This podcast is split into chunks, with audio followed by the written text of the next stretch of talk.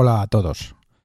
En el podcast de hoy os quiero compartir 10 puntos de reflexión sobre, por supuesto, el tema de moda, el tema del COVID. 10 puntos de reflexión que llegan hasta mí eh, a, a través de un foro de discusión en el que habitualmente me encuentro y por supuesto en el que nos llega mucho tipo de información y de muchas fuentes. Se trata de 10 puntos de, reflexión propuestos pues, por un compañero, un compañero de la profesión médica, que no voy a decir su nombre, eh, y que se dedica a la medicina interna. Y bueno, si os lo estoy compartiendo aquí en, en el podcast es porque en general, globalmente, estoy compartiendo, eh, suscribiendo absolutamente, estando de acuerdo con estos puntos de reflexión. Porque parece que son bastante sensatos, bastante coherentes y hablan un poco de lo que es la realidad actual de todo esto. Además, eh, estos puntos de, reflexión, pues vienen titulados o vienen escritos bajo el epígrafe de sin miedo y con esperanza. Las estadísticas diarias, amplificadas por los medios de comunicación, generan diariamente miedo. Las impresiones dominan y alimentan este miedo en cada informativo. La población está a merced de tanta infodemia. Sin embargo, si analizamos los hechos que hay detrás de las noticias, quizás las cosas nos parezcan menos terribles y sin perderle el respeto a esta enfermedad, nos ayuden a superar el canguelo. Punto número 1. El virus SARS-CoV-2 está mutando hacia formas menos virulentas, concretamente una delección genómica en el gen OFR7B-8. Esto está probado. Punto número 2. Existe inmunidad cruzada con los virus del resfriado común de modo que son cada vez más las personas que sin tener anticuerpos están inmunizadas y no se infectan. Está probado. Punto número 3. Las PCRs no miden carga viral, solo informan de la presencia de alguna de las tres fracciones del genoma del virus que ofrece la prueba. Nada más. Ser positivo PCR los casos confirmados que los medios llaman, no es equivalente a estar enfermo. La mayoría, de hecho, actualmente son asintomáticos, no son enfermos. Está probado. A veces, y conforme los días pasan más, más y más días, ser PCR positivo no consiste sino en que le han detectado a usted alguno de los fragmentos, pero no un virus viable, ni mucho menos replicable y patógeno.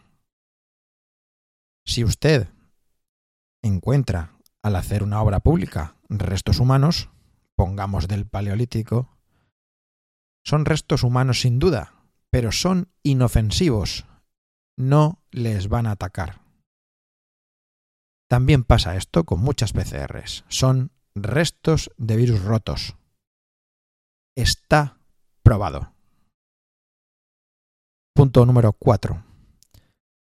El incremento de casos confirmados no se sigue de un incremento comparable de casos hospitalizados a los meses de marzo a junio.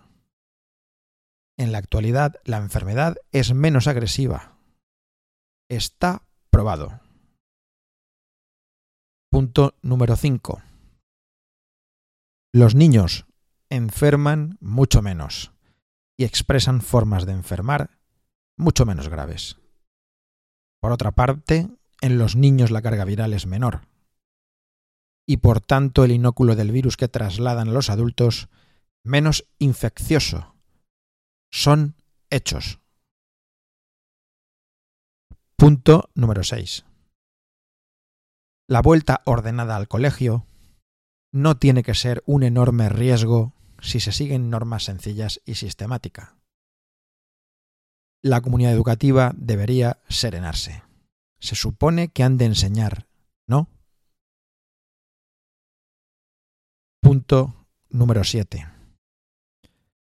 El virus SARS-CoV-2 está circulando en la comunidad. Al menos estará hasta el 2023. Son datos basados en análisis de escenarios publicados.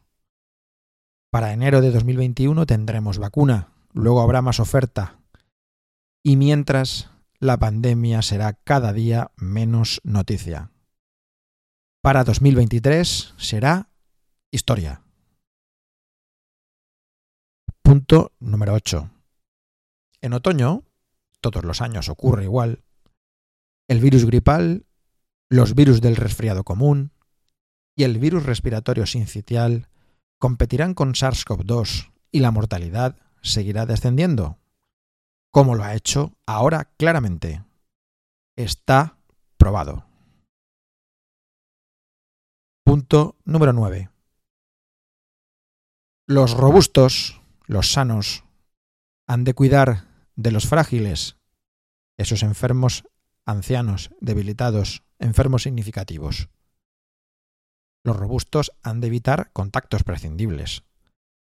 Todos debemos lavarnos las manos muchas veces al día, airear los espacios cerrados, no compartir cristalería, vajilla, posponer para mejores tiempos los tiernos y necesarios abrazos y besos, y portar mascarilla cuando tenga síntomas o cuando la distancia física sea menor de un metro. Todo esto está aprobado. El resto de gimnasia de prohibiciones no están probadas. Punto número 10. Como saben, nuestro gobierno fue lento de reacción al comienzo y ahora se inhibe en favor de las comunidades autónomas, a las que atribuirá las consecuencias obvias porque el gobierno es consciente de que la transmisión comunitaria es inevitable, que los rastreos generales ya tienen poca utilidad, salvo en contactos reales de enfermos y fines diagnósticos, aunque se siguen haciendo para visibilizar que así nos protegen, a pesar de lo costoso que resultan y de que las PCR son finitas. Es decir, se está produciendo una inversión del modelo. Ahora nosotros somos, es decir, actuamos a nivel estatal, como los gobiernos de los british y los suecos, mientras que las comunidades autónomas se acercan más al gobierno totalitario chino con su advertencia de cierre y la gimnasia de medidas cambiantes. ¡Oh, qué absurdo! aquel irracional confinamiento medieval de toda la población. Conclusión. Sigan con sus vidas, apliquen las medidas comentadas y sobre todo tengan una visión racional, sistemática y analítica de la pandemia. No se dejen influir tanto y no tengan miedo, sino esperanza.